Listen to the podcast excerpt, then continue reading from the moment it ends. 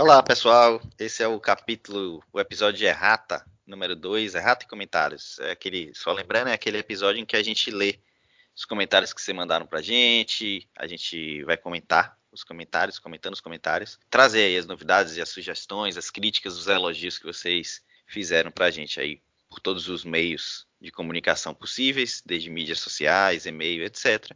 E também, quando o caso, a gente corrige alguma informação que a gente tenha passado errado e a gente sempre pede, né, João, que quem escutar alguma coisa que tenha verificado uma informação errada, que avise a gente que a gente corrige. Não tem isso aqui não. Não só correção, como agregar informação, alguma informação que a gente porventura tenha passado, não falado e que seja importante para a gente compartilhar aí com a comunidade. Exatamente. Então vamos lá, vamos começar com os comentários. O primeiro comentário que a gente recebeu aí nesses, desde a última errata em comentários, foi do Afonso Henrique, Salvador, Bahia. Ele achou bem legal os episódios de degustação que a gente faz. E ele sugeriu que a gente, de vez em quando, fizesse a degustação de vinhos mais corriqueiros, digamos assim, João. Aqueles que o pessoal bebe mais, para eles poderem acompanhar eh, o episódio bebendo o vinho. Aí a gente estava discutindo aqui, a gente pode fazer episódios assim, seria realmente interessante. Mas fala aí pro pessoal aquela sua opinião sobre isso também, do que é que a gente busca aqui no, no podcast.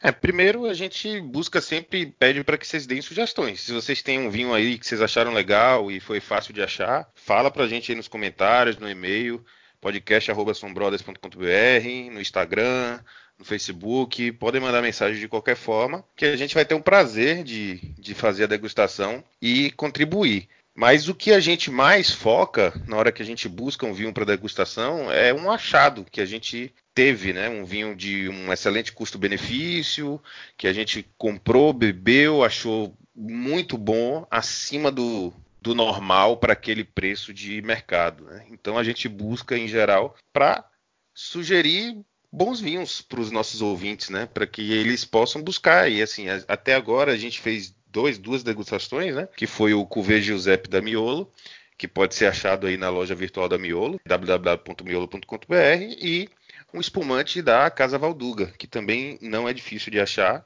nos distribuidores da Valduga e também no site ele é vendido normalmente. Então fica essas duas sugestões que a gente já degustou. Lembrando, né, Vitor, que provavelmente vão ter algumas degustações que a gente não vai gostar do vinho também, né?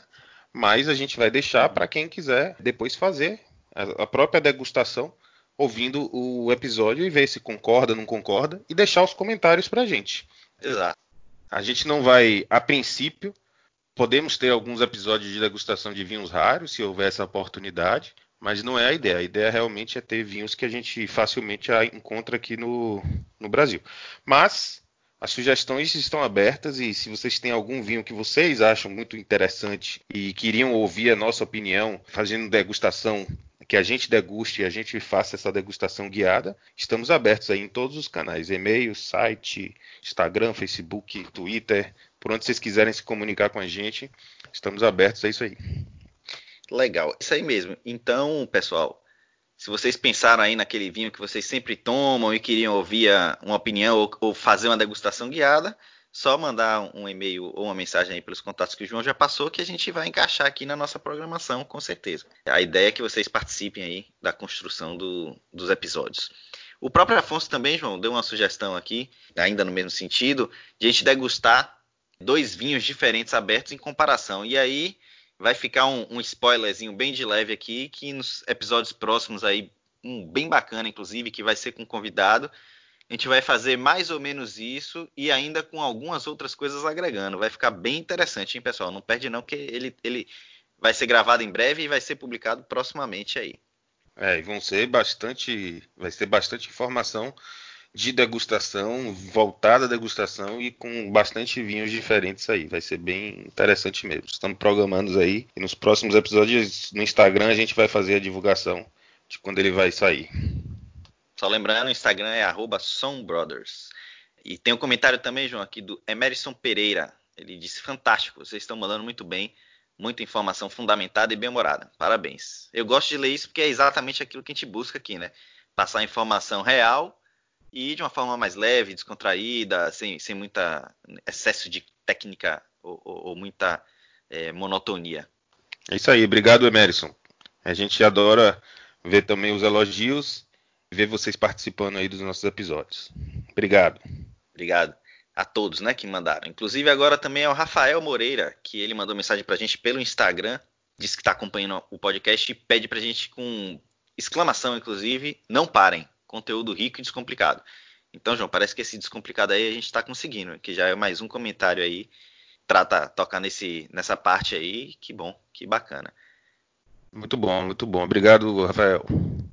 O Tarcísio, Tarcísio FM, também pelo Instagram da gente, ele até mencionou aqui, né, na mensagem. Achei vocês no Insta. Muito bom, muito didático, gostei bastante. E aí ele fez diversas perguntas, né? Perguntou se a gente faz vídeo no YouTube, se a gente tem algum encontro mensal para fazer degustações guiadas, etc. Fez uma pergunta curiosa aqui de onde consegue o papelzinho para fazer o teste do amargor que a gente mencionou em um dos episódios. Então, respondendo primeiro aqui do, do vídeo no YouTube, encontro mensal, a gente não, não faz, pelo menos por enquanto, mas o YouTube já está na, na mira aí para a gente começar a trabalhar um pouco no YouTube, mas são planos que a gente vai divulgando aí ao longo do tempo. Mas obrigado pelo apoio, pela mensagem e pelas sugestões, viu, Tarcísio? Com certeza. O YouTube vai ficar aqui anotadinho e vamos ver o quão complexo é. A gente não, não sabe fazer vida, não é, é um engenheiro e um advogado, mas a gente vai tentar fazer um, uns experimentais aí, ver se fica legal, a gente vai divulgar para vocês também, né, Vitor? A gente já conversou sobre a possibilidade de já iniciar a divulgação de vídeos na parte de degustação, porque aí a gente conseguiria mostrar a cor dos vinhos e, e algum, deixaria o episódio um pouco mais rico, né? Além de da gravação em si, você poder ter a parte visual. Se e aproximar grupo, um pouco da parte sensorial, né? É, e quanto ao grupo, Vamos aumentar a participação do pessoal, que nada impede. A gente pode, inclusive, fazer uma confraria, né, Vitor? Criar uma confraria e fazer um encontro, fazer degustações às cegas, que são sempre legais para a gente ver que, que vinho ganhou, que vinho não ganhou, depender do, do, do, pessoal. E vamos movimentar esse Instagram aí, chamem seus amigos e quem sabe a gente não inicia um, um, um programa desse aí. Muito boa a, a sugestão, Tarcísio. Obrigadão aí. Pois é, gostei também.